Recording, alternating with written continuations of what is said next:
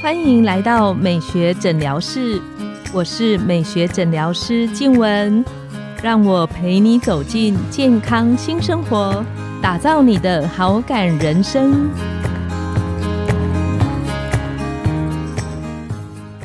Hello，各位听众朋友，大家好，我是你们的主持人静文，欢迎来到美学诊疗室，跟着黄医师聊健康，懂保养。线上的听众朋友们，你们最近睡得好吗？其实天气凉凉的，本来应该是一个很好睡的时间，可是不知道为什么，我最近听到很多朋友跟我说，其实他们睡得很不好。那甚至连可能我心目中觉得应该睡得很好的族群，比方说二十几岁的年轻人，他们也有很深的睡眠的困扰。那一天，我门诊看到一个年轻人，我跟他说：“哎，好像最近是不是睡得比较晚，身体的修复能力比较差？”他三十岁就长了带状疱疹，然后他很可爱，他跟我说：“我是真的都比较晚睡，我大概都早上七点才睡觉。”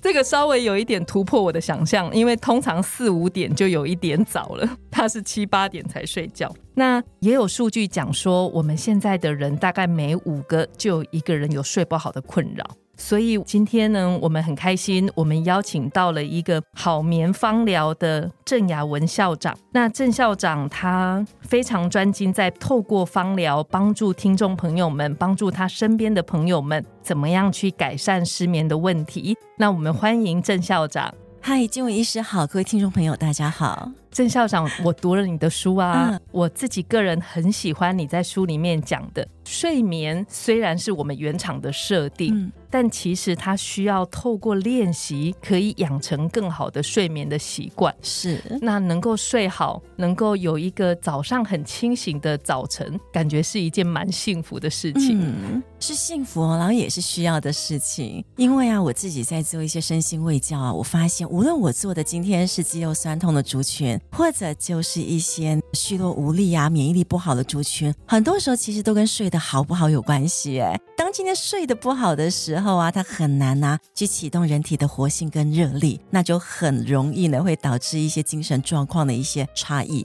我觉得有些朋友很可爱，他会跟我说，因为以后呢到天上的时候还会有很多时间睡觉，睡，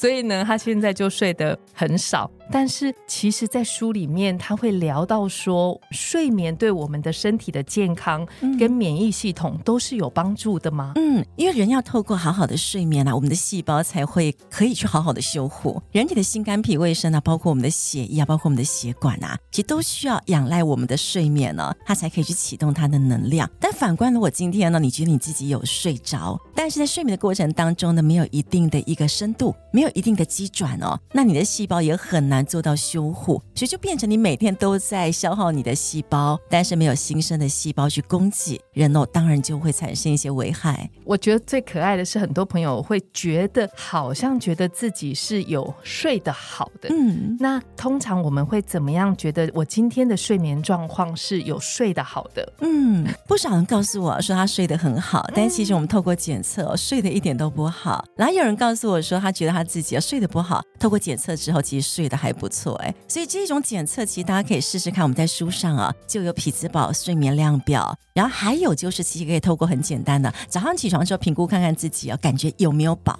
所以有没有睡饱才是真的？昨天晚上有没有睡好的一个凭据跟依据？所以你可以简单用个五分量表，一分是睡不好，五分是睡很好。然后每天早上起床的时候都帮自己哦做一个这样的一个检测，你就可以反观呢去回推一下，昨天晚上我做了什么事情？昨天我几点睡？然后昨天呢我有什么样子的一个生理身心的状况？所以我今天的睡眠分数得到这样的分数，他才可以自己呢透过自己的一个判断觉察，然后去做调整，因为。睡眠，我常常会听到朋友跟我说，他要不就是躺下去的时候 他睡不着，要不就是睡着之后很容易被吵醒。嗯那我们在讲，比方说我现在有失眠的困扰。这种失眠它会分很多的类型吗？其实哦，我在书上我把它分成四大类型。那一个就是想睡睡不着，然后另外一个呢很重要就是那一种半夜哦反反复复的清醒，然后再来也有那一种呢就是早上起床的时候啊感觉起来有睡没有饱。那无论是哪种类型，而且这些类型都会反复的去做一个重叠。那就看看呢，仰赖一下，看看你今天一整天白天你做了什么事情，喝了什么东西，吃了什么，然后其实都会关乎到我们晚上的睡眠。因为像我们自己门诊，包括像我刚刚提到的那个朋友，他才三十岁，理论上不是长带状疱疹的高族群。嗯，那他因为年轻，所以没有长得很厉害，但其实他是一个身体长期就是睡眠不足，告诉我们的一个回馈。嗯，只是如果像类似这样子，比方说，大部分的朋友是他躺下去睡不着，嗯，那这样的朋友来找老师的时候，老师通常会给他们什么样的建议？因为我一直以为睡眠就是躺上去他就应该睡着，对。但老师书里面有讲到一个很棒的，就是如果我今天希望晚上我要睡得好，嗯，其实要从白天开始做。对，这是重点。因为我们人体来讲很重要，就很像是那种古早我们在讲日出而作，日落而息。所以早上就是要有精神，好好晒太阳，好好做事，好好的吃三餐。那到傍晚到晚上的时候呢，我们人哦就开始要歇下。那无论是呼吸呢，也会变慢，心跳也会稍微缓慢，循环也会稍微呢停歇一点点。那这样的一个过程，都是为了让我们应付晚上即将到来的一个睡眠的一个时光。所以呢，人会呢到了时间到了，然后呢就开始会觉得有些疲惫，然后有些昏沉，然后开始很正常的躺到床上呢，就正常会进入梦乡。这个都是我们大家所希望的。但是反观哦，现在很少有人这么做嘛，对不对？他睡觉之前可能都还很忙碌啊，在骂小孩，孩子在写功。课 或者来讲，可能就是还在看影片啊，看手机啊，还在跟朋友们开始在玩耍之类的。这个部分他就没有营造一个好的睡眠的要素跟条件。所以很多学生告诉我说：“老师，我躺在床上睡不着怎么办？睡不着就起来做事啊，睡不着就起来看书啊，睡不着就起来做一些你想做而没有做的。”因为啊，你没有办法在时间到了才在想说我要如何让我待会瞬间立马要睡得好。我觉得睡觉它需要有一个规则，例如它要开始缓慢下来。所以如果今天你真的想要好好的睡觉，前两个小时要开始要预备了。前两个小时，两个小时，对对对，手机请先拿远远的，然后再来就是可能就是你开始要让自己缓和下来，你可以看看书，你可以冥想，你可以听听音乐，可以算算账啊，写写日记啊，可以做一些让自己缓和下来的事情，包括清洁打扫。如果说没有太过于操劳的那一些事情，其实也都还蛮适合的。那老师刚刚有讲说，在睡眠里面其实有一些很重要关键的要素。如果我很晚睡，我需要刻意设定几点起床，会影响到我的生理时钟吗？其实最好的方式就是我们每天要固定时间睡觉，固定时间上床，固定时间睡着，固定时间起床吃早餐、上厕所，这是人的一个规则。所以有的时候啊，时间被固定之后，其实很可怕。就像有时候我们带学生呢到国外去，那时间到了，立马就睡着哦。他明明就是在会议当中，他也睡着，因为那是台湾时间的晚上。然后呢，明明就是刚刚才吃饱饭，时间到了，他就觉得他要吃饭，因为台湾时间要吃中餐晚餐，所以这种东西叫叫生理的周期。那我们反推一下，就是呢，用这样的一个生理周期来带动我们的日常，其实是一件很好的事情。当我们今天的我说今天晚上真的很忙碌，我没有办法呢及早上床睡觉。其实我可以的话，我还是会建议隔天还是要准时起床。哎，其实如果设定那个生理时钟，对于我们的身体的那个周期是比较有帮。帮助会比较好，你好像给他设定了一个记忆，身体就会知道我什么时间该做什么样的事情。这个模式呢，就不需要让你去伤脑筋，他自己会去启动起而行。嗯，然后我之前听过有朋友说，他说其实我们起床的时候应该要去晒晒太阳，甚至准时吃早餐，这个也是对的吗？对啊，很重要哎。你想以前来讲哦，鸡鸣。然后呢，就是整个太阳哦，整个晒射下来哦，其实我们人体的一个褪黑激素开始就会锐减，然后我们的交感神经就开始会启动。但是现在哦，我们什么时候听得到鸡鸣？也晒不到太阳啊，都在室内啊，所以我们必须要让我们自己有一个起床的感觉。所以你去拉个窗帘，然后去看一下阳光，然后再不然就是好好的让自己呢吃个早餐，那或者就是在房间里面稍微走动一下，伸展一下，你的身体才会知道说，哎，你现在要我起床，否则你。身体它会搞不清楚到底是半夜起床上厕所。还是你现在是需要我了？他很难判断。这个是因为我发现现在很多朋友他可能就是三四点睡觉，那他起来之后他就继续开始工作，嗯也没有真的晒到太阳，或者是喝杯咖啡就结束他的早餐了。所以有的时候身体根本搞不懂现在到底是白天还是现在到底是晚上，所以这种状况其实也会导致一个状况，不单只对于睡眠不好，其实对于消化系统也不好。因为人体的消化呢，其实它必须要在定点、定时、定量，然后呢，我现在有点担心，我们常我自己也都大小餐。嗯，如果长期下来习惯了也就好，你身体知道你自己大小餐。然后最怕的就是呢，时而吃，时而不吃。他搞不懂现在到底是白天还是晚上，因为在白天的时候，我们交感神经启动的时候啊，我们的胃只会容纳食物，然后慢慢慢慢分泌胃酸，然后真的要让我们的消化好好去蠕动啊，去吸收、去代谢，要仰赖有副交感神经启动的时候，所以也就是我们回到家放松的时候，然后再来就是入夜了，好好睡觉的时候，我们那个肠胃才会开始蠕动。所以像我们现在日不日夜不夜的，忙不忙休息不休息的，那吃下去的东西真的完全没有办法吸收代谢。所以最近就遇到很多的学生呢，睡不好也就算了，就一下便秘，一下拉肚子，有很多那种生理的部分已经开始就整个大混乱了。我觉得睡眠还有几个困难的点，就是有些朋友是躺下去，他不容易入睡。嗯，那可以透过像老师刚刚分享的，在睡前两个小时就让自己进入一个。有朋友聊说，他很像是你要把车子停进车库，其实应该要慢慢的开进去。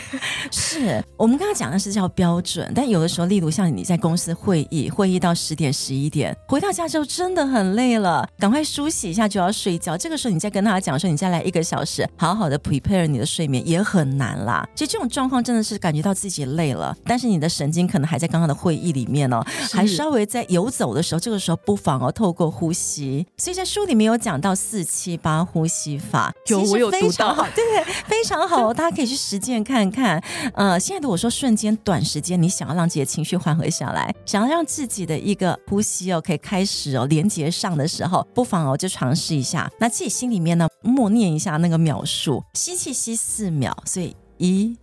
二、三、四，憋气憋七秒，二、三、四、五、六、七，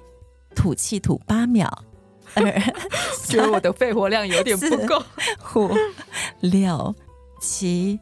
八，这样子叫做一次。那通常来讲的话，我们的一些学生或者是一些朋友们呢，真的就是这样子四七八哦，大概做个两次三次，其实就差不多可以入睡了。因为整个人会因为你的呼吸哦稍微的歇下，然后呢，你的一个心里面在数秒数的这个过程当中，你也很难胡思乱想，然后就比较容易呢回到你自己的当下，就感受到你身体的疲惫哦，因此就会躺床沾枕头就睡。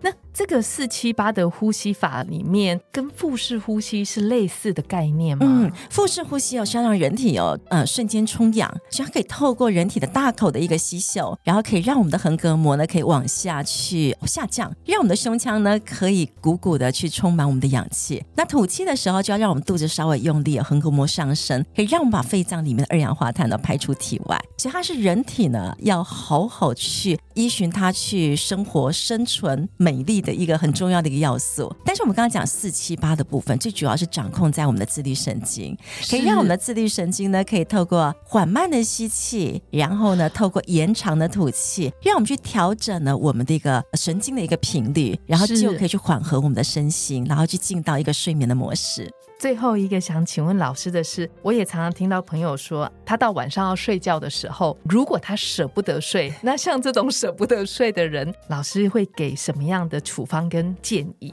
我们在做健康促进哦，常常在讲舍不得睡哦，真的是大家想要拉他都很难，所以每一个人都要有个自觉性，他自觉到睡眠对我来讲很重要，自觉到我睡不好会有什么样的结果。就通常我们在跟个案谈天的时候，我们会有一点不是恐吓哦，我们是提醒他哦，睡不好会胖，因为我知道他很 care 他的肚子啊，然后我们跟他讲啊睡不好会秃头，因为我知道他很 care 他掉发。真的，只要人睡不好哦，我们的内分泌就很容易会失调。内分泌一失调，你所有的青春美貌，所有的一些思绪啊、智慧啊，真的都会离我们远去。不过睡不好容易掉头发，这个特别在于有遗传性落发的人，这个是真的，真的。